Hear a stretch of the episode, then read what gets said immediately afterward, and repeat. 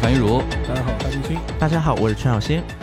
欢迎收听本周的东亚观察局啊，我们时隔一个多月啊，一个多月一个多月啊，跟大家又再见了。那么赶在二零二一年结束之前，还是要跟大家见一面，赶紧回来，赶紧赶赶紧回来。然后可能大家在听到这一期的时候，会发觉有一点不太一样啊。我们那里比如说前面的那个包装啊、音乐啊什么的，都呃都稍微有一点不一样嘛，啊。主要是因为什么呢？就是因为去年的五月开始嘛，东亚观察局上线，然后一直跟那个 JustPod 的那个技术层面的一个合作。然后呢，因为现在因为播客这个圈层播变化比较快嘛，对吧？然后呢，所有所有的那些情况都在发生一些变化。然后现在我们等于是三个主播觉得说，呃，我们那个东亚观察局可以更以主播的一个主导性。来继续往下推推进，对吧？然后所以说那个可能暂时就是呃退出了跟 JustPod 的一个技术层面的一个合作。但是大家大家放心啊，就是这这些退出矩阵呢，就是跟那个我们私底下的关系没什么发生什么什么变化啊。嗯，就是因为一旦哎呀一个一个事情涉及到什么公司啊、投资啊、产业啊这种东西，就有的时候划不清楚，对吧？然后我们觉得说，可能一开始我们想做的东亚观察局。的呃的一个怎么说呢？一个内容一个方向，可能还是要坚持下去，对吧？可能是没法没法，就是说在共同的一个理念下继续做了。那反正咱们就做做看呗，对吧？然后就有了那个上一次跟大家有一点暗戳戳的暗示了一个一个一个一个休息。那个休息啊，那个厉害到什么程度？是小宇宙小宇宙历史上上上那个最热榜的最短节目，三分钟就上三分钟的节目上了最热榜。然后我相信我相信我们在座三。因为都那个在那个那一期就宣布休息一段时间之后，多多少少有人在向我们打听了。是是的，对吧？我那天我我人还在海南岛，就一堆消息发过来，哎，怎么了？你们发生什么情况了？出什么事了？对吧？然后然后甚至很多人在艾特我说，哎呀，他说我说我每周五活着的希望啊，我说也不至于，不至于，不至于啊，就有有一点那个技术层面上的一个一个调整吧，对吧？但是那个呃，就是我们东亚观察局一见倾心三人组还是在的，对吧？还是在的，不要慌啊，技术调整，技术调整，对，技术就技术上调整，内容上还是延续原来的一个样子，对吧？然后那个大家其实往后，呃，我相信肯定会有很多人会有猜测嘛。但是大家往后瞧着就知道了，很多那种我们平时私底下的一些互动还是会继续存在的，对吧？因为我们沙老师串台王这个这个称号也不会就 就此消失。然后全小新也会有这个新年也会有一些新的一些动作的，虽然是最近这个在帝都，对吧？对，有点回到魔都，有点时间有点有点少，对吧？但是每次小新，你现在是不是回到上海很不容易？呃，反正也想回也能回。想回也能回，就说的很勉强的，想回也能回，因为那个领导毕竟不能绑住他的手脚的。然后那个小新也搞了一个那个叫一见倾心帝都群嘛，对吧？帝都群。然后那那个群一搞之后，很多那个那个黄河以北的同学们 就是说我要加入帝都群。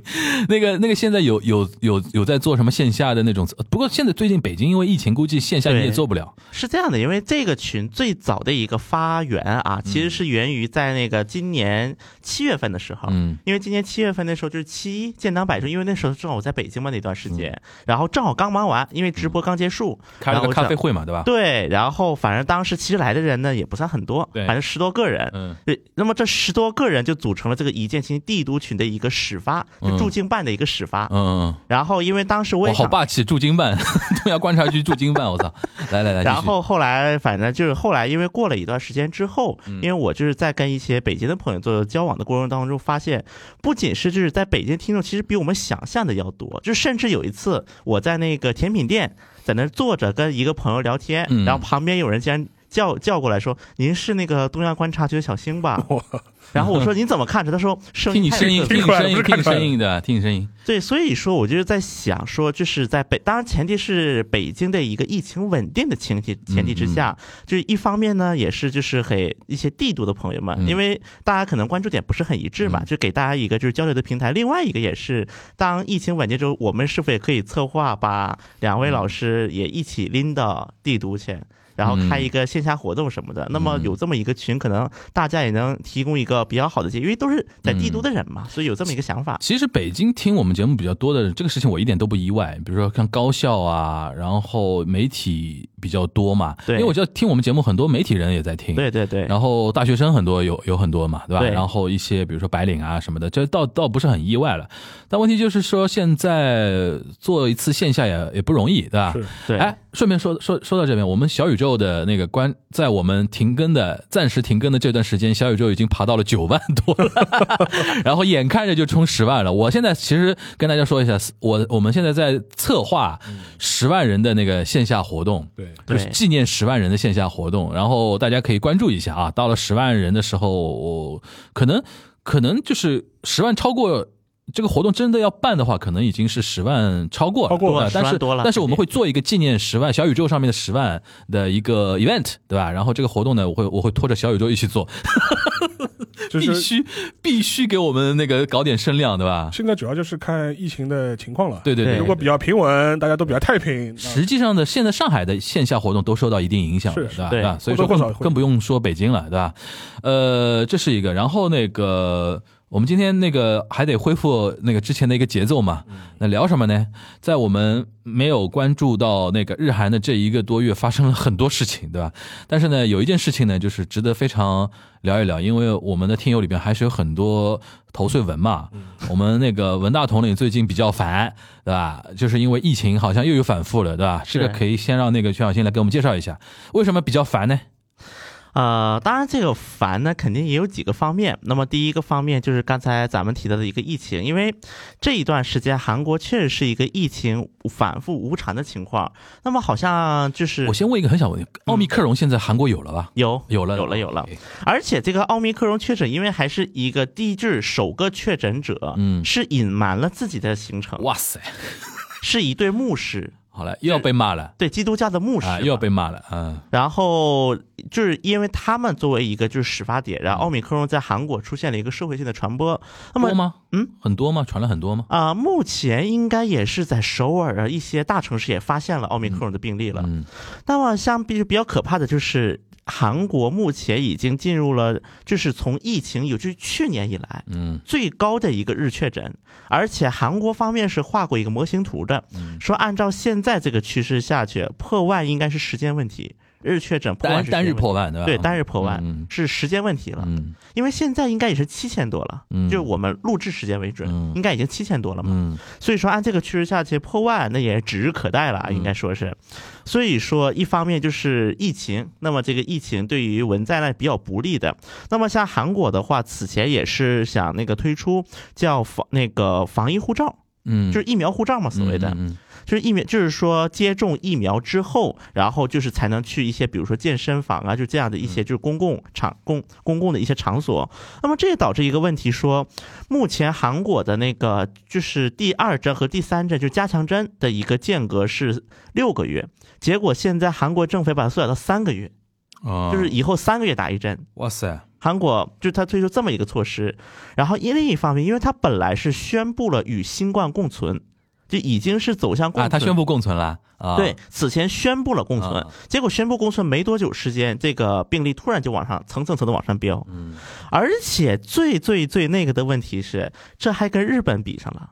当旁边有一个日本这么一个比较对象的时候，我们待会儿可以说说日本最近很妖啊，这个这个这个数字啊，对，所以说这么一对比，哎，你文在寅不行啊，你这防疫政策搞的什么东西啊？右派可算逮到机会了的，而且还有一点呢，就是因为现在疫苗这个接种完之后，就尤其是像辉瑞啊这种，因为韩国打的是辉瑞、莫德纳这种疫苗嘛，嗯它的一些不良反应率也是在提高的。嗯，那么在青瓦台的那个请愿，因为青瓦台有个请愿网站嘛，也经常出现，比如说打完疫苗什么死的呀、残了呀，怎么怎么样的一系列的案例。这其实也是对文在寅是一个很大很大的一个挑战了。嗯那么以至于说，就是一方面是在防疫方面，然后在其他等等一些因素的叠加之下，那么现在明年的韩国大选是否会因此受到影响？那么我觉得也是接下来一个很大的看点了。其实，你这边有没有掌握数据？就是现在他每天，比如说报几千例、几千例这样的话，但他其实死亡死亡率或者说病重率这这个数这个数字有发生什么很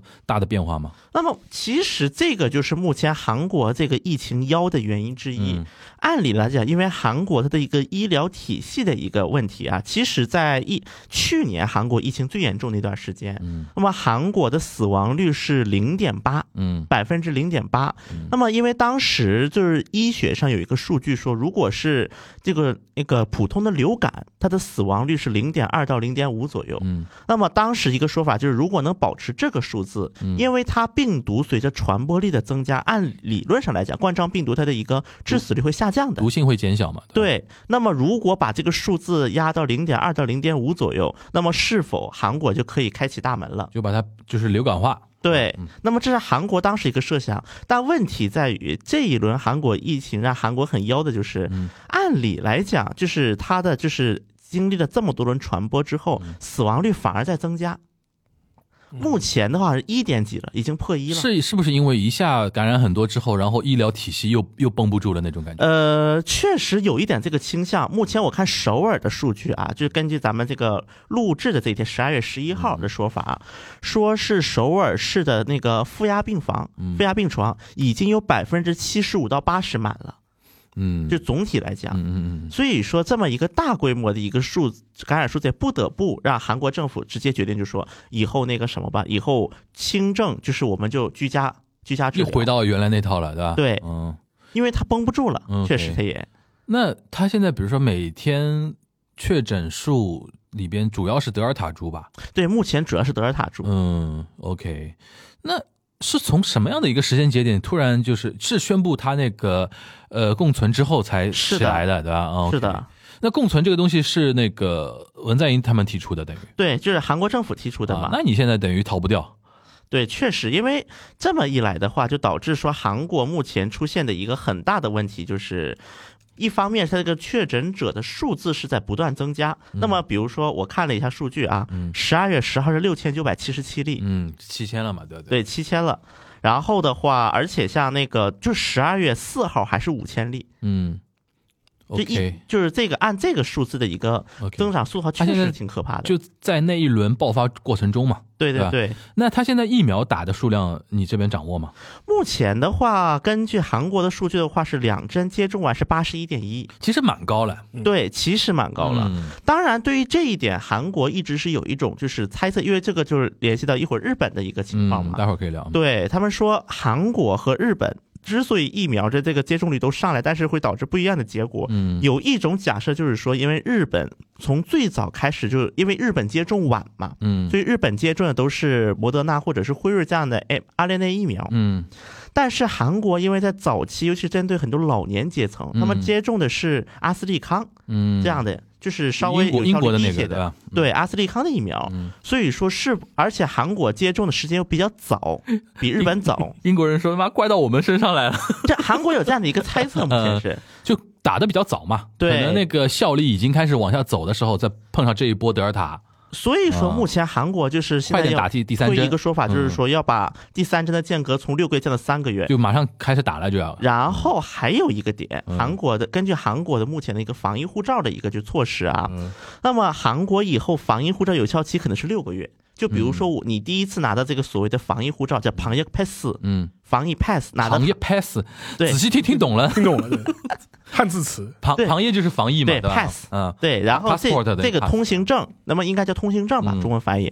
这个通行证有有效期只有六个月，嗯，所以说当过了六个月每之后过，六个月你要更新一次，要么你是那么怎么更新？目前没有说法，是说你要打加靠加强针更新吗？也不知道还。是说再重新打一个两个轮次，对吧？就不知道，对吧？OK。对，但应该大概率是打加强针更新。我们要问一个投诉文比较心碎的问题了，就是它这个东西现在体现在那个民调上面，那个我们那个文大统领现在数字是怎么样？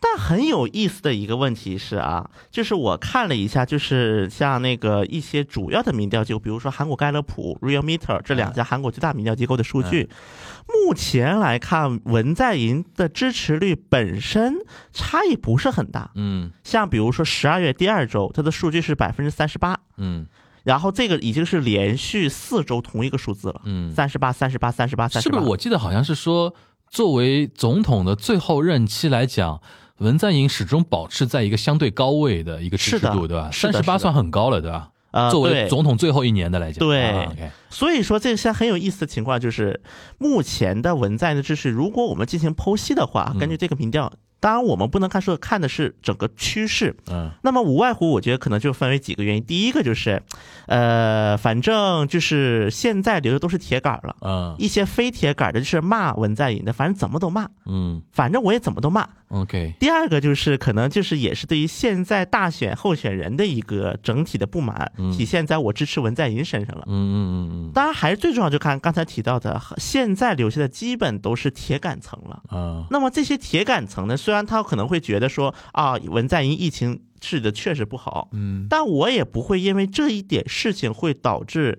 脱离对他的支持，嗯嗯嗯就不足以脱离了已经。因为真正对于这个文在寅的措施很不满的人，早就不支持了，嗯，就不是现在的事儿了。就是现在大家已经回归基本盘了嘛，对嗯，目前来看是这样，所以说。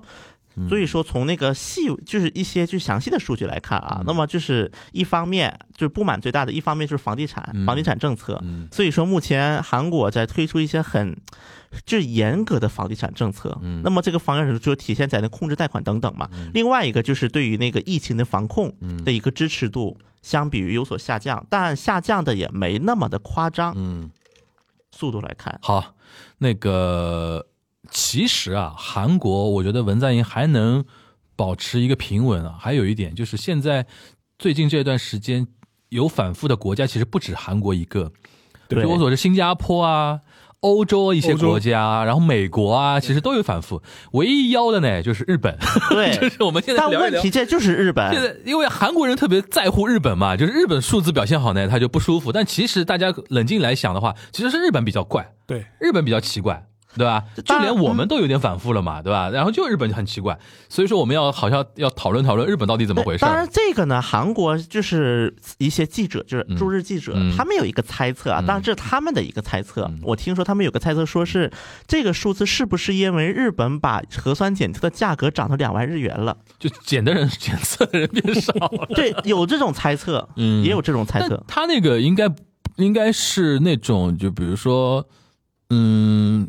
应该应该是应该，我觉得这个这个猜测不太靠谱的一个点，就是说，一旦你有症状的话，还是会报告报告给所谓的保健所的嘛，对对吧？所以说这个从统计上来讲的话，应该不存在这个问题。那我们上 来说一下，因为上次啊，那个我记得谁，呃，养老梦思，日本很有名的一个作家，就是写那个八嘎的卡呗，嗯就笨蛋的墙壁的 一一个，他是东京大学的一个名誉教授嘛，是解剖学的一个人。就八嘎的卡呗这本书，大概是日本二十世二十一世纪之后大概卖的最好的一本。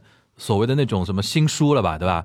然后那天他已经八十多了嘛，然后有一个记者问他，他说：“Yolo 桑，就是说杨杨老杨老老师，你怎么看最近这个感感染数字一下子下降那么多？”他回答两个字：神风。卡米卡子，卡米卡子，卡米卡子，这个先先先让先让那个沙老师跟大家来那个科普一下啊，因为大家不要听到神风就神风特工队，这是更老的一个一个一个典故了，对吧？他嗯。是主要还是当时就是元朝的时候嘛，忽必烈等于是远征日本，对，然后那个时候还是那个就是北条幕府的那个那个时代嘛，呃就是然后当时的话，等于是当时的援军实际上是在现在的日本的九州那个地方登陆的。然后呢，也当时也跟那个日本方面就是发生了这种军事上的冲突嘛。实际上面，当时元朝的军队，它的科技水平、它的军事力量，实际上要比日是要比日本要强的。强很多，强很多的。嗯就比如说，很简单，就当时的蒙蒙古军队已经开始大规模使用火器了嘛，就是那种炸药啊，嗯这种像像像手榴弹一样的类似的这种投掷的这种火器都已经开始使用了嘛。嗯反倒是幕府方面从来没见过这些东西。呃，但是这个战争的结果呢，却是呃援军大败嘛，就是援军大败。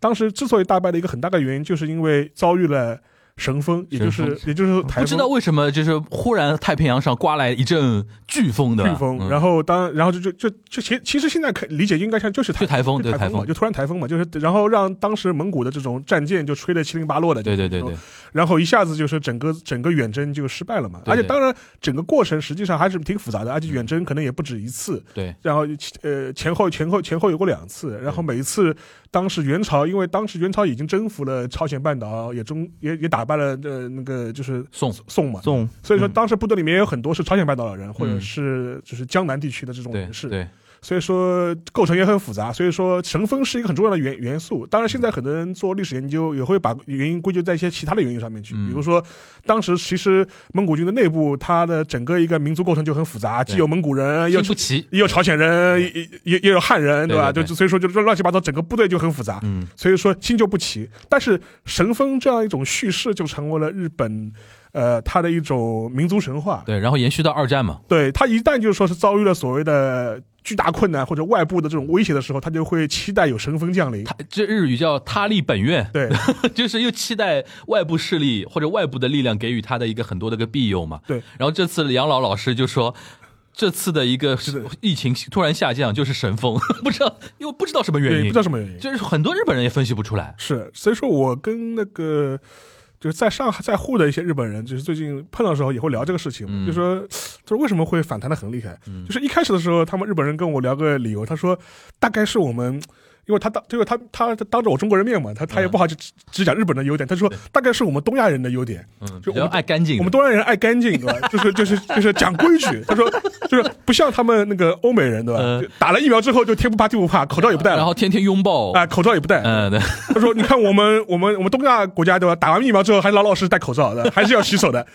然后后来就后来这个时候，后来后来我说嗯，好像有道理。但是但是后来我就反问一句，他说韩韩国为什么 啊，当然，对于这个行，就是我记得有一个叫那个黑田宏胜，嗯就是有一个在韩国活动一个日本右翼人士，以前是日本产经新闻的那个韩国活动的日本右翼人士，他胆子也太大了吧就是他就是一，因为他是产经对产经新闻的那个评论员，？OK，他就说了一句话，说为什么韩国就是那个新冠疫情比较严重，因为韩国的那个韩语的音太重，所以会喷更多的口水。他是给过这么一个解释的。有道理吗？有道理吗？如果有道理，日本跟韩国也不会逆转的。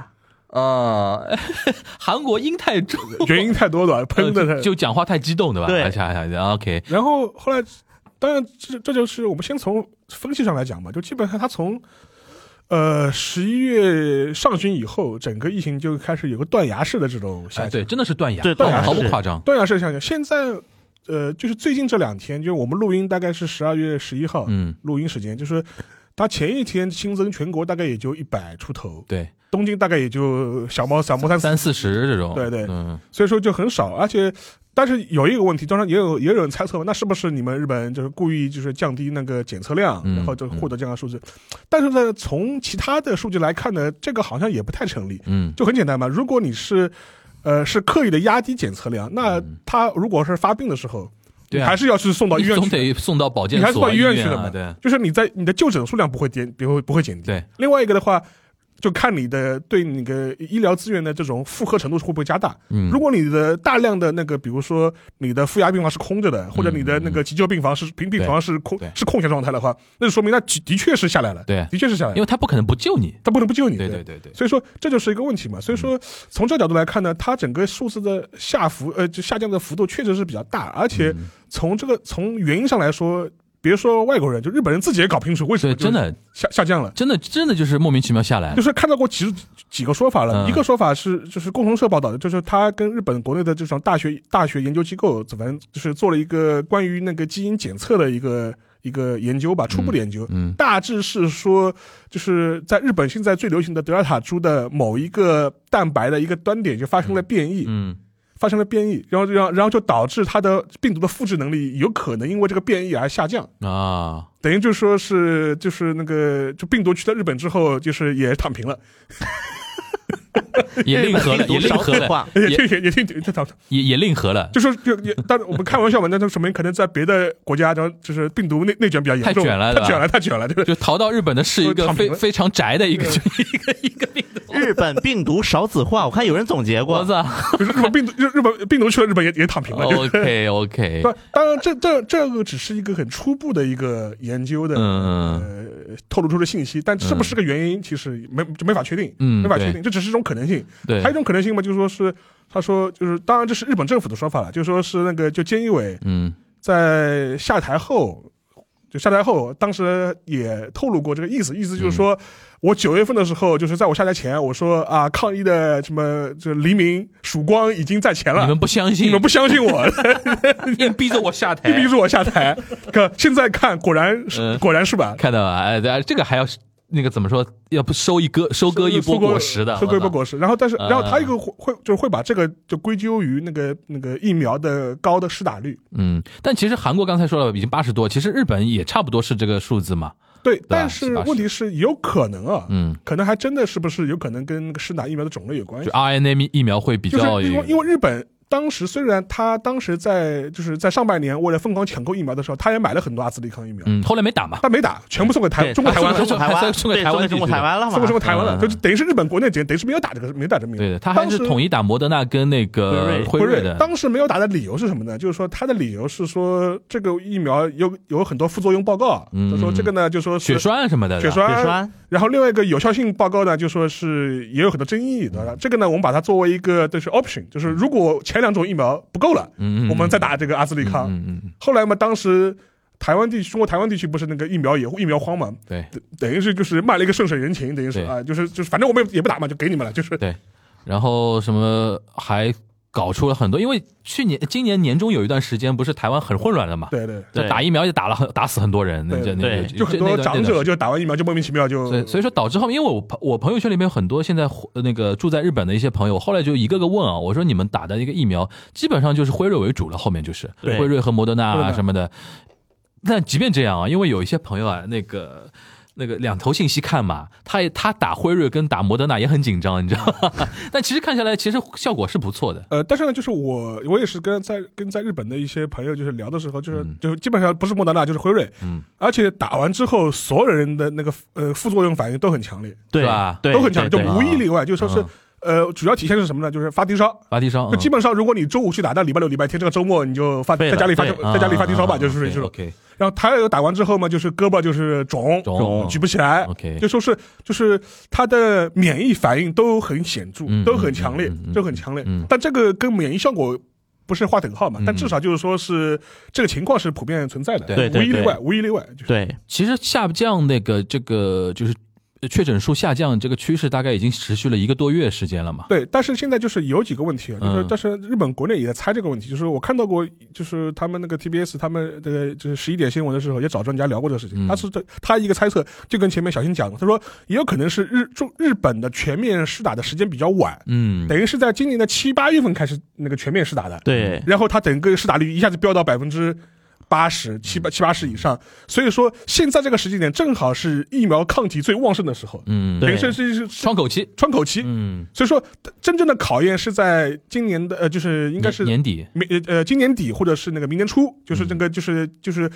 冬天最冷的时候，就是明年的一二一二月份的时候，嗯，那个时候的话，有可能第一波七八月份这一波疫苗的抗体的那个高峰期就已经过去了，就开始下降了，嗯嗯，所以说那个时候有可能会再一波，伴随着新的那个 Oracle 那个变异嘛，有可能会有一种反弹。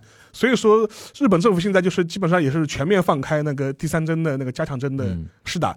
从这个角度来说，我觉得可能更合理一点，更合理，更合理一点，听上去比较合理。因为，呃，一般普遍认为就说是呃疫苗的，就是你打完疫苗之后的可能是。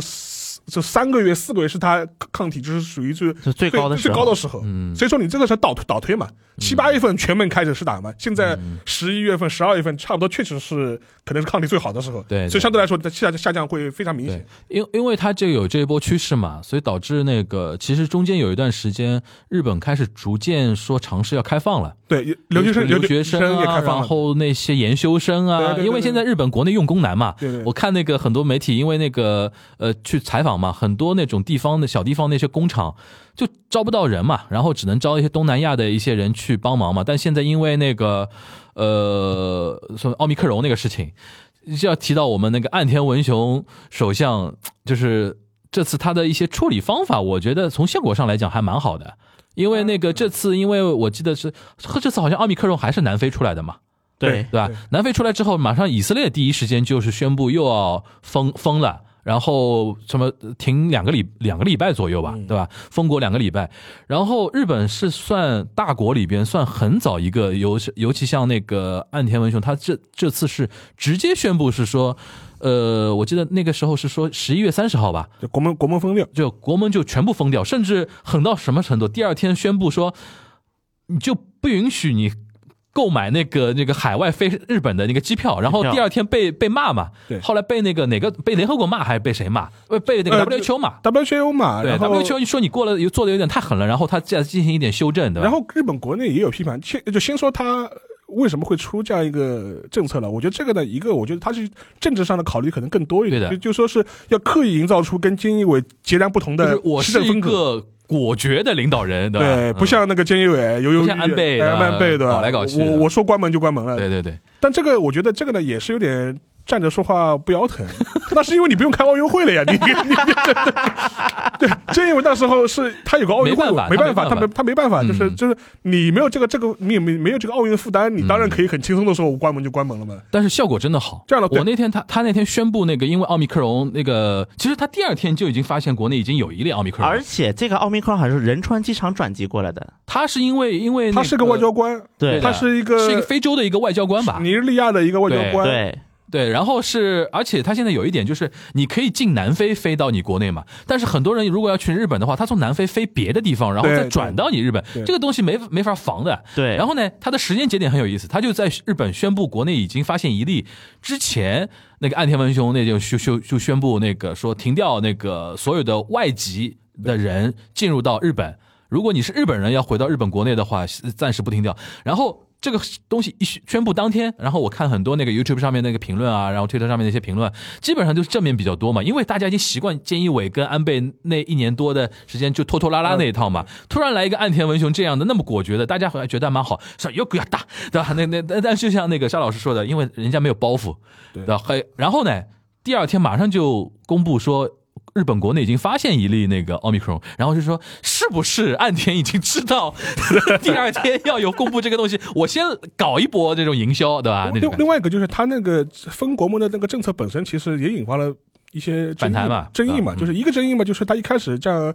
呃，我就禁止就是外籍人士那个重新入境入境日本，嗯一个嘛是日本国内的很多行业的反弹，嗯就是失或者失望吧，就是比如说一些，比如说他们一些，我看到过很多日本的这种大学，嗯都眼巴巴的等着留学生来，对吧？嗯就是已经揭不开锅了，对吧？对对对对就对结果你本来你十月份的时候恢复了，就大家都觉得呃就是走有盼头了，有活路了，结果你又封掉了，那我留学留学生又来不了了。对对于日本的很多大学啊，或者是一些私营的一些学校啊，打击是非常对，沉重的。而且我们从学生角度来上来讲，国内你像中国有很多一些留学生。就这两年，因为日本留学这个事情已经被折腾的了，啊已经是非常痛苦了对。很多人已经在犹豫到底要不要继？续了，要不要去了这是一个，这是一个，这是一个原因。嗯第二个原因吧，就是说是，呃，就是 WHO 当时一开始也批评嘛，意思就是说，太狠了的。他说你，他说，他说，哎，他说日本政府应该搞清楚，就是说是病毒是不分国籍的，对吧？就就就就。然后后面的话，就是他后面又改过一种说法，当时是直接呃下命令给日本的各大航空公司，嗯就不允许售再售卖票了。不不允许卖票，这个很狠的不。允许停卖票了。但这个呢，事情出来之后呢，后被很多人批评，就说很多人他说很多日本人他说我是要年底回日本过年的，对，回家的，就是你你等于是你不让我直接不不不卖票给我你你直，接不卖票给我，你不让我回家了。嗯然后这个事情呢，后来也被批评的很厉害，然他后还修正嘛。后来再改弦更张，再修正，嗯然后做再做这个事情。所以说，我觉得这个情况呢，我觉得确实是。呃，有还是有还是有争议和反复的。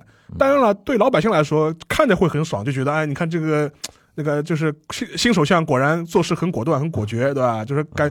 但是另外一方面，就是还是引发了一些后续的事情要处技术问题要处理的。而且嗯我前两天我看到那个谁河野太郎，嗯，就是发推特，就是发现很有劲，他意思就是说太郎酱又来了。他的说他的一个朋友就说，意思是啊飞到羽田还是成田，嗯意思是说他因为他飞来之后，他说要隔离嘛，就是也要也要隔离十天十四天，就属于这种。他说，但是呢，他说因为他很久就是没有在国内了，他回来之后很多生活物品都没有嘛。嗯他说他考虑说能不能就是说是呃他。呃，点点像外卖或者快递的，把他的生活需要所必需品直接快递到机场，嗯他一下飞机就可以直接拿着走嘛。他说，呃，最好那个我们机场的这种要又有这种配套的这种设施，对吧？有快递柜，嗯让这些就是长期可能在海外没有回国的人，嗯他在机场就能把这些问题解决掉。不然的话，他他入了境，他还要去解决这些采买自己的生活必需品，嗯，就类似这些配套的一些措施，如何进一步能够配套跟上吧？我们肖老师现在是河野推特的观察者，啊，河野，我说顺便插一句，我觉得河野推特就是太好玩了的。太好玩了，就是他现在就是说是。是没有政府职位之后，就彻底就是在在推特上就放广报部长嘛，对吧？现在是自民党广报部长嘛。但我看不出帮自民党广报什么东西。就比如说，他前两天还非常好，他到到什么程度？就每天发自己的自拍。就前两天发什么自拍？就发了一张自己穿了一穿了一双圣诞节这种彩色的袜子，就叫美腿秀秀给大家看。我的妈呀！哎呦我去！哎呦我去！我的妈！然后还有个什么，就是每天每天拍自己吃了什么东西啊，就类似这种，简直 idol 了啊！对对对，爱豆化，完全爱豆，完全爱豆化了。行，那。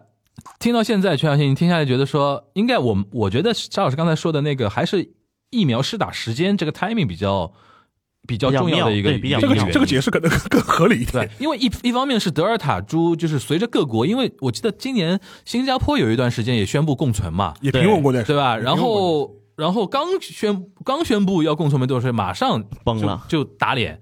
然后这个时间节点，再加上日本那个疫苗施打时间，这个时间点形成一种现象，就是哎，怎么全世界都反弹了，就日本现在往往下走了那种感觉。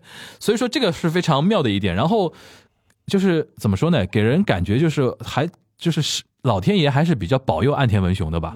啊，至少他上台没有遇到很强大的那种负面的那些信息吧？是，对吧？到目前为止还没有。对，真的到目前为止还没有。然后这一点相比的话，因为。尽管这样啊，然后我们回过头来看韩国，我们文大统领毕竟还是回到那句话，就是对于一位即将要退休的那个总统而言，他现在还是一个非常高的一个支持度嘛。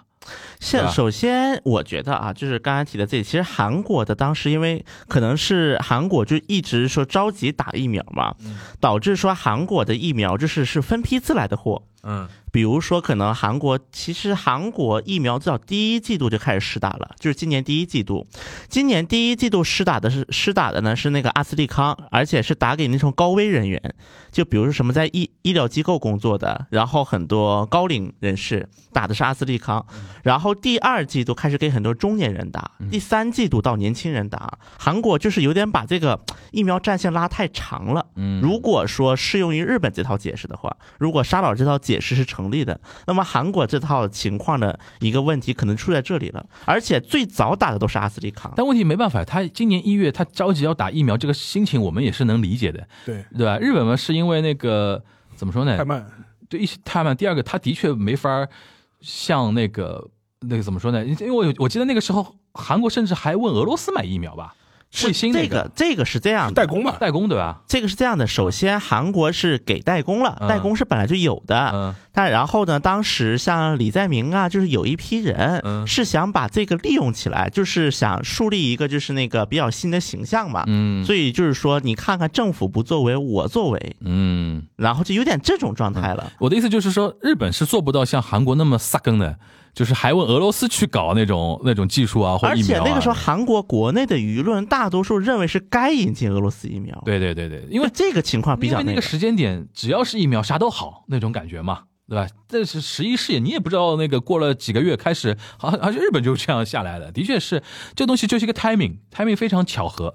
对吧？而但是我看韩国，就是甚至日本不是又开始宣布隔离嘛？嗯，我看韩国国内有一个新闻炒挺大的，嗯，就是说现在因为日本的国际航班是主要降落两个机场嘛，一个是哪里塔，哪里塔啊？就一个成田，一个是关西。关西，嗯，说一个韩国人就是落地了，就是可能是还是在办公务的那种韩国人，落地之后因为是要隔离嘛，因为日本改政策了嘛，隔离带到了那个中部机场附近隔离，嗯。就名古屋，嗯，从成田下来带到名古屋隔离去了，嗯，然后，然后名古屋隔离完，让他自己回成田，就是回东京。所以说，这个其实后来在韩国也是引发一些争议的，说你看看这帮日本人，果然就没安什么好心思。现在情绪是非常对立的啊，情绪是非常对立的。所以说，就是我甚至我现在做一个假设，因为韩国其实相比于日本封的还是晚。嗯，因为韩国它没有禁止入境，韩国的做法是第一个就是把什么南非啊几个国家航班停了，嗯。第二个就是以就是因为韩国本来是已经准备允许对于接种护照的免出、接种疫苗的免出隔离了，嗯只要是 WHO 认可的疫苗，全部免除隔离。就是韩国先把这个制度给废了，嗯，所有人入境一律隔离。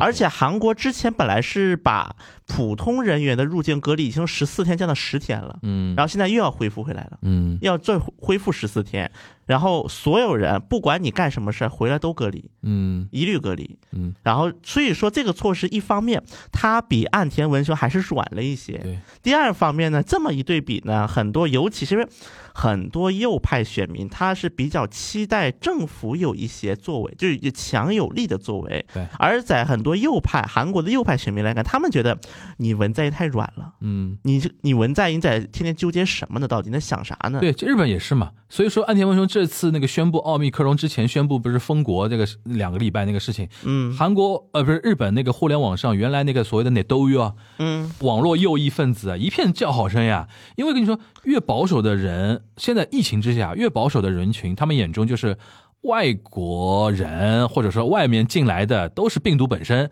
你知道最好禁掉，对吧？然后显示那个我们的。主体的一个能动性，对吧？对然后那个越强势越好嘛，好像都是这样的那种心态。对，嗯当然，就是其实韩国这个政策一直就是看下来啊，嗯。韩国一直以来对于就是各个国家就入境人员有三三到四个档次，嗯。就比如说根据从哪个国家来的，嗯。或者是哪个国家人，他实施不同的隔离政策，其中有几就是他们有一个名单叫做可供交流国家，嗯。就可供交流国家的是最高级别，就是从这些国家就仅次于那个气泡了，旅行气泡。嗯。那么这些国家的人员呢，就是只要你符合条件，你接种疫苗入境可以给你免除隔离。OK 然后普通人呢，免隔离期也从十四天到十天。嗯那么这里就有中国，嗯有反正中国、新加坡、中国台湾、嗯中国内地、中国台湾等等，有一些国家嘛，嗯有些国家地区。然后呢，在这里面有一条有一个例外，下面写的美国不受。疫情数字的限制，一律列为可供交流国家，有这么一条的。呃，那没办法嘛，对没办法，爸爸嘛，对吧？而且说实话，我驻韩美军他自己来去你也管不了。对对对对，很多对，当然驻韩美军他们自己会在，就是韩，所以韩国的规定是有这么一条的，驻韩美军入境在美军官舍内自行隔离，嗯有这么一条的，对。这防疫规定里哎，面。有一个话题好像我们之前那个没聊过，就是在也结合那个岸田文雄最近的一些一些动向，就韩国国内现在对于岸田文雄的执政是怎么一个观点呢？就这次比如说，呃，我自己观察下来，我们国内对于国内舆论对于岸田文雄这次比如说封国两周啊，那个那个那个怎么说呢？那个报道也是比较偏正向的嘛。韩国国内呢，觉得首先一方面骂文在寅呐，你看看人家对吧？对，骂文在寅呐。呃，你说你天天吹 K 防疫，K 防疫吹，因为我之前不是说过嘛，在韩国 K 成了一个梗，就 K 防疫，什么 K-pop，就只要带 K 的什么，对，因为这就是文在寅政府的青瓦台有一个习惯，就是韩国有一些突出的东西都喜欢挂 K 什么什么，比如说 K 注射器、嗯。K 疫苗等等等等的，就 K 防疫嘛，类似的。然后，所以就是在韩国一些呃偏右翼，就是反文的一些网民当中，肯定又开始骂大家说：“你看看日本，你天天骂日本，天天埋汰日本，你看咋样？最后你们自己打脸了吧？日本的防疫这样，你们的防疫是啥样？”嗯，那对于那个民间观观感呢？我的意思就是说，我比较在乎的是韩国人现在怎么看安田文雄这个人。但我觉得很有意思的一个点是，可能是现在韩国，如果我们不从官方层面，我们只看民间层面的话，韩国人民有点放弃安田文雄了。为什么？就是反正你安田文雄下来，你也不像能干什么好事的样，你爱咋咋想吧，你咋弄吧。左右都这么想吗？对，哦，就是你爱咋弄咋弄吧。韩国人期待日本新的领导人能干嘛呢？不期待。恢复那个什么呀，就是恢复，就是就从官方的层面来讲，就是恢复停止停停韩日关系嘛停止那个制裁对。啊那么包括停止历史歪曲，啊就这一种的嘛，就一些历史问题嘛。，OK，而且很明显，岸田文雄解决不了这个问题。我觉得这一点谁点，能解决？韩国看岸田文雄的那种就是想法，跟看菅义伟的想法是一样的。嗯，就反正你也解决不了，他也解决不了，那都解决不了。那我好奇了，比如说韩国国内的日本问题专家，他们有没有说他们期待哪个人来能上台能解决呢？日共啊。这个是专家的意见吗？不这个专家也太那个了吧不？不不，那意思就是说，嗯嗯除非像日共这样的人上台，嗯否则这个问题没这么好解决。啊，那那等于他们完全是怎么说呢？觉得觉得没有希望。至至少我觉得韩国还有一个就是认知，就觉得说嗯。文在寅任期内应该有突破的概率不是很大了。OK，因为现在文在寅的整个外交的一个就是重心已经放在了那个中战协议、嗯。半岛和平协议这一块儿，而在韩国的一个就是就是主流社会的一个认知来看，日本是这个协定的妨碍者，嗯，日本的角色是嗯。是妨碍协议签署的。行，那我问一下邵老师，就是安田文雄上台，其实安田文雄上台有一个非常好的一个时间的一个窗口，一一个是疫情啊，第二个因为疫情之下各国往来其实没有那么频繁嘛，对，所以说好像他安田文雄上来，他也没有这个迫切性需要解决一些外交层面的一些一些问题。你想原来没如果没有疫情的话，新首相上来肯定几个问题要扔给你的嘛，怎么解决日美日美关系问题，怎么解决日韩关系问题，怎么解决跟那个朝鲜的一个一个关系问题，什么拉致问题呀、对吧？或者说跟那个中日关系问题，这次好像因为岸田文雄上来，大家对他的最大的期待就是搞好经济的，搞好那个疫情防呃呃一些防疫工作啊之类的，好像对他外交没有什么太大的一个期待吧？应该这样，日本国内也没有什么太大的嗯期待，嗯但是问题是，就说是就我指的国内，就是在在民众层面上嗯没有什么太大期待，啊另外一个这个也不是一个呃最显重的、最显要的一个问题吧，对，但是。就是现在日本，我觉得可能在外交上面一个很大的一个问题，就是说自民党党内跟安田内阁之间可能会有温差。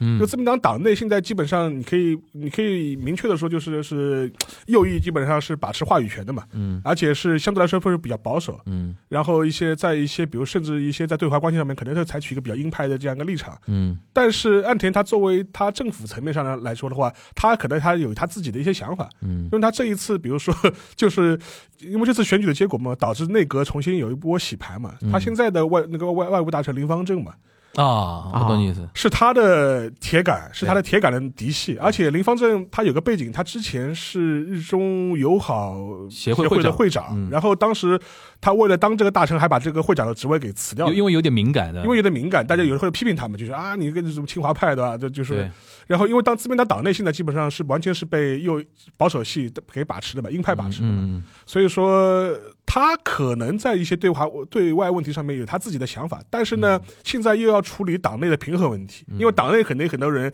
会拿着现在美国的一些态度去施压嘛。你看美国都这样，我们能跟我们怎么能跟爸怎么能跟爸爸不一样呢？对，爸爸都这么狠，我们也要狠起来啊！就是啊 要跟爸爸保持一致。要跟爸爸保持一致。嗯但是我个人觉得他自己就是说，是可能他有他自己的一些想法，嗯，但问题是怎么好平衡好这个关系，可能是对他的最大的考验。嗯这个可能会会费很多的思量的问题。这个呢，嗯我们当然也可以观察了，当然也可以观，但但也可以，但也可以继续观察。嗯但是，但总体来说，我觉得他自他的内阁的一些对外政策，跟自民党党内的现在一些主流的鹰派的呃思潮或者是想法有一定的温差。嗯，大方向可能差不多，但是有温差，有温差。现在看怎么处理这个温差。你觉得他是那种，比如说啊，当到首相了，嗯，混一段时间，我也就告老还乡了那种心态，还是说想做点事情的一个人呢？呃，我觉得他可能有他自己的政治上的一些抱负抱负，嗯而且站在红十字会角度来说，事隔将近三十年，好不容易重新当一回首相，那那那还是要当的撒根一点的呢。对，而且他把林方正提为外外相相，看得出来有点想法。而且林方正他实际上面本身的话，他很长一段时间是游离在就是说自民党的权力核心层之外的。为什么呢非？主流的，因为他很长一段时间他是不是众议院议员？嗯，他是参议院参议员员，对，他之前几届全是参议院议员，他是今年选举重新投入那个众议院选举，嗯。就是转就等于是通过选举转职成了众议员。嗯。换句话说，呃，我相信他的转职啊，打引号的转职，肯定也是跟岸田受益的结果。岸田就是我现在上台了，我现在我需要一个自己人。左膀右臂，我需要自己人。你妈，你也不要做参议员了，你做众议员吧，你做众议员吧。嗯。我觉得肯定是肯定是有这个考虑的嘛。因为从日本的法律上来讲的话，参议院议员也可以做外相，对也可以做。但是你的腰板没那么硬。硬对。啊，众议院议员因为是实实在在的那个小选举去选上来的，对。啊，斗上来的，所以说一定会会有所以说这一次呢，就说像那个那个甘利明，就说是他那个就是说失就失脚嘛，嗯 就就 嗯，然后就是就就翻车了嘛，就嗯。等于是呃战后最短的干事长嘛，到一个月就这个跟大家稍微科普一下啊，就是我们甘利明是在上一次总裁选举之后成为那个日本自民党的干事长，然后紧接着全国大选就是众议院选举里边，日本自民党干事长在自己的小选区选输了，选输了然后竟然还没有比例复活，对。因为当时想想我肯定没问题嘛，然后比例那个名簿上面肯定写在很后面嘛，哎。就就上海人叫 A A 就绑到 A A 上，就是那个真的很丢脸，超丢脸。而且他当时小选区的对手是一个素人，嗯第一次选举，对四十大概就四十出头的一个在野党的一个小伙子，就是不，不过这次那个，哎，说到这边，我稍微补几句那个选选举那个事情啊。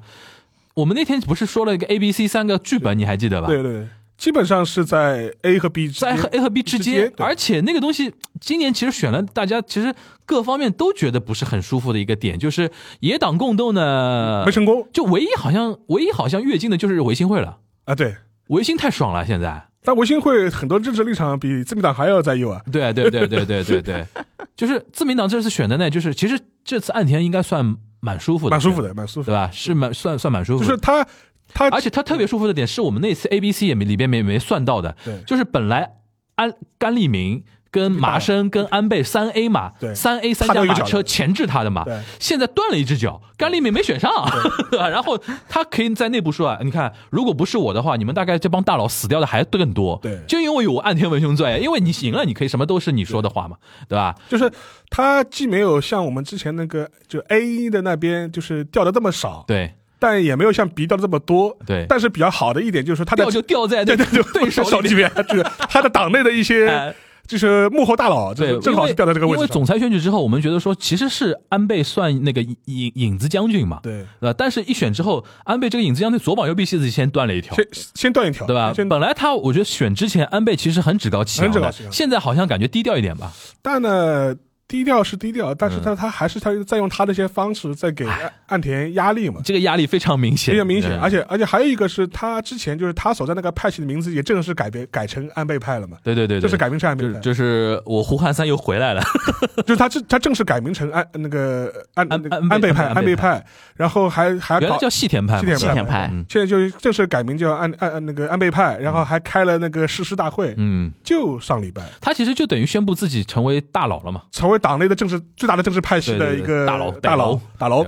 然后当时，但这个呢，安田还是很给他面子，就是他们派阀的这一次大会，他还安田还去祝贺了。嗯，当时还说啊，他说希望在明年参议院选举的时候得到那个就是说安倍派的鼎力的支持的。嗯这安倍派的支持是安田政权必不可少的政治的依靠的政治力量。就讲漂亮 话，还讲还是讲了讲。这个对对对，所以说在这种大的前提下，我觉得日韩关系，除非爸爸摁着头让你们两个人硬、硬要和好，因为不然就没希望了。摁着头已经造成过严重的后果。对啊，对后面摁过头的呀，慰安妇协议嘛，对，呃就是没用奥巴马摁着两边头嘛。而且现在爸爸也没空管他们了吧？而且还最近还不是之前不是还有一个新闻吗？当时就是那个日，就美国的那个助理国务卿访日，就是日韩外相跟那个助理国务卿会谈，结果后来会谈的时候两个边都不出来嘛，只有一个美国人助理国情 自己出来，就是日本外日本外相日就日本外相和那个就是韩国外相韩国外相都没有出席嘛，嗯这他们会互相攻击对方，说是对方的责任。对。嗯，这好像是独岛那个事情，应该是因为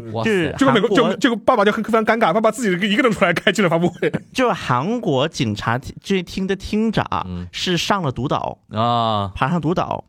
就是这 OK，因为啊，在韩国独岛，它因为有一个象征意义在。对对对。第一个，你独岛不能派军、嗯。派部队，如果拍不对太敏感了，这是这是相当于把这个脸皮给撕破了。对，现在呢，独岛上面是有韩国的警察在上面的，对是驻驻扎驻扎的。嗯，然后呢，其实有一次日韩关系的一个大规模的一个就是就是那个交恶交恶，也是因为李李明博爬独岛。那么这一次是警察厅厅长爬独岛。嗯，问题就是在于，本来日韩之间就已经有很多的争议了。对你有高官上岛，总归会引起争议这。本来不是本来就有很多争议了，在此基础上，哎，你警察厅长，你这不是相当于给我喂那个什么吗？给我喂仇恨吗？对就给我由头嘛，相当于是。所以说，在这样一个背景下，就是双方就是我也看不上你，你也看不上我，哎，总归在大环境不好的情况下，你做任何动作，对对方都觉得说你是针对我的，对吧？所以说我包括这一段时间，就是韩国不是大选嘛，我发现了一个很有意思的一个趋势啊，嗯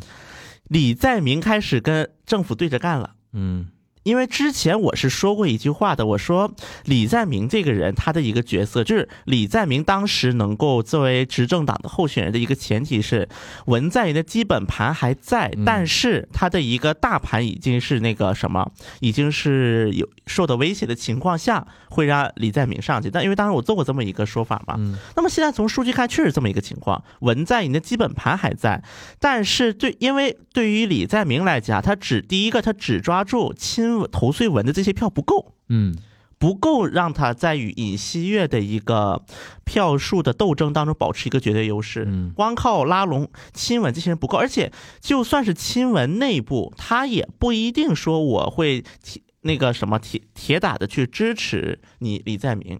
因为李在明跟文在寅一直是有一些政治立场有一些出入的，所以说这次我就感觉很有意思的一个点就是李在明他去那个大邱，因为李在明他其实庆尚道人，是庆尚北道人。然后在他这次去大邱的时候，他就说了：“我既不是文在寅，也不是尹锡悦。”嗯，说李在明说的。嗯而包括这这段时间，韩国就是有一个比较大的争议，就是说叫做那个基本收入问题上，嗯就基本就是叫做那个，就是就是给一些是就是因为疫情受到影响的人发这个支援金的问题上，这次相当于基本是和政府开始硬刚硬杠了。嗯包括在一些比如说像曹国事件呐、等等这些，因为曹国这个事件，咱们之前讲过很多次啊，李在明是没有债的。嗯李在明八竿子打不上曹国这事儿，所以说李在明就道歉了。嗯李在明既然道歉了，嗯说我们因为这个事情给韩国的年轻人带来一些那个不便，就是带来一不是也不是，这带来一些就是观感的不太好看，嗯所以这个我表示道歉。嗯那么这个其实也导致，比如邱美爱这两天就一直攻击攻击李在明，嗯，邱美爱开始攻击。当然，这个执政执政阵营内部这是一方一个回事，但前段时间尹锡悦跟那个叫你那个谁，尹锡悦跟李俊熙嗯斗得非常厉害呀。嗯李俊熙直接宣布罢工，说我那个什么，我本来要去支持你，给你拉选票，哎，我不去了。嗯然后后来大概这么罢工了三天，嗯。然后去什么选区自己转悠转悠啊，这个就很有意思，在于因为在韩国的右派阵营之前干过这个事情，就是当时的那个新国家党的党首叫金武星。然后他跟朴槿惠当时是不合，在国会议员选举嘛，嗯。就因为就是一些候选人的推荐问题上不合，所以金武星就说我不盖章了，嗯我跑到地，我跑到我的选区去，在我因为他选区肯定有他的广告牌嘛，在他的广告牌下面拍照，拍照聊人生去了。嗯然后后来朴槿惠的人又噔噔噔又跑过去了，又跑过去那个拉拢那个金五星嘛，那意思就是说我给你让几步吧，然后你就把这章盖了。嗯那么这一次事情又发生在了韩国，同样的历史，就是李俊熙突然跑了，说我不我那个什么我什么都不做了，我觉得我的工作到此结束了，然后没办法，尹锡悦又跑到。那个哪里又跑到那个地方去哄，相当于是哄李俊熙去了，嗯然后就是相当于答应给李俊熙提供一些政治股份，嗯就是你我当上之后，那么也有你份儿，这意思是，然后达成了这么样一个协议。然后我相信啊，其实这种情况，一半李俊熙是真的气，另一半他也猜到了尹锡悦会来哄他，嗯，就是从一些等等一些征兆来看，所以他是提前有所准备的。现在数字上怎么表现？就是但是就是那个李在明跟那个尹锡悦现在那个支支持度支持率啊大概是怎么样？当然，这两边相当于同时发生了这么一个变故啊。但是总体上来看，因为曹国这个事情，在大多数韩国的中间层来看，还是观感不是很好看的。在一些非头碎文们的角度来看，嗯所以说李在明是对曹国这个事情道歉，嗯相当于是从一个支持率来看，因为，呃，最近的一些民调是把两个人的支持率已经差距已经缩小到误差范围内了。是多少？呃，比如说是，当然每个民调不太一样，有些民调显示李在明高一点，有些民调显示李希月高一点，嗯。但两者的差距一般在百分之三到四左右。目前的民调都显示，五以内就算那个误差范围了，对吧？对嗯。这就导致说，因为之前尹锡悦一直以来的支持率是高过李在明百分之八到十的，嗯，然后现在突然进入这么样的一个局面了。是李在明领先了，对吧？嗯，每个民调不太一哦样显示就是两个差距变小了差距越来越小了。嗯所以说现在呢，那么当然尹锡悦呢，现在可能就是在想了，什么时候把他老婆弄出来？嗯，把他老婆，尹锡悦的老婆，嗯因为尹锡悦这个老婆，这也是一个很那个的一个话题啊。嗯因为很就是左就是现在执政阵营攻击说的是什么呢？说李尹锡悦的老婆是陪酒女出身，嗯有这么一个说法，嗯叫 Julie。嗯就是还现在在尹，因为尹锡悦身边目前的一个很大的一个软肋，第一个是来自他个人的一个经验不足，嗯第二个就来自于他老婆家，他老婆和他老婆的妈妈，就丈母娘，嗯他有人说他丈母娘炒地，嗯还有人说他老婆是陪酒女出身，嗯得了不当权利。嗯那么这三个是目前是围绕在尹锡悦身上一个最大的一个，就是最大的一个怎么说，就最大的一个弱软肋吧哎，。你等一下啊，嗯，因为因为我们那个下一期要聊的一个话题，其实跟尹薛这个点有点像，跟就是我觉得这这一就是他家里的这一这一部分，可以到时候你再详细展开，嗯，就是可以再放在下一期详详细展开。就是我们现在几句话简单把这这这段结束掉，就是说，呃，现在你的意思就是因为现在左右派都已经那个确定候选人了吧？对，确定了。就是反正就这两个人了。对，就尹锡悦和那个李在明了。我感觉就是李在明可能觉得说自己追赶的速度还不够，嗯，所以说要要跟那个文在寅拉开点差距。对，但是站在尹锡悦角度，我竟然被追上来了，对，所以说我要我又要跟那个那个右派稍微保持这个保持一点互动，对因为这帮票走掉他是没法选的嘛，对，对吧？是这种感觉吧？对，因为双方好像都觉得自己有机会，但是都觉得说自己的那个进进步的空间不是很大，对吧？目前就是这么一个焦灼。拥抱基本盘了，下面有的，对吧？是这种感觉吧？对，OK，但是我觉得，因为我们文大统领还是保持在百分之三十八，所以说我觉得李在明闹也闹不出那个非常非常出格的一些事情，对，他只能讲讲曹国嘛。一个是讲曹国，另外一个就是说我要做李在明，我不是要做第二期文在寅。他如果说什么，我觉得李文在寅很多事情做的不对，那他就损失掉很多基本基本盘了。对对吧？嗯，所以说这个还是看得出来的，就是说逃不过文在寅的手掌心那种感觉。对，嗯，行，呃，反正我们是休息之后就回归的第一期啊，还是回到传统艺能，跟大家聊了一聊那个时政方面的一些话题啊。然后那个我们下一期呢，可以跟大家聊一聊稍微 soft 一点的话题。就这个刚才邱邱小新就是已经开了个头，开了个头了，因为那个八卦，我就我就觉得说可以放在一起聊，因为日本也有一个非常像的一个八卦，国民级的一个八卦，待会儿我们可以让沙老师跟大家来讲一下啊。那我们那个回归的那个第一期就到这边吧，那那我们下一周的东亚观察局再见吧，大家拜拜。拜。拜拜。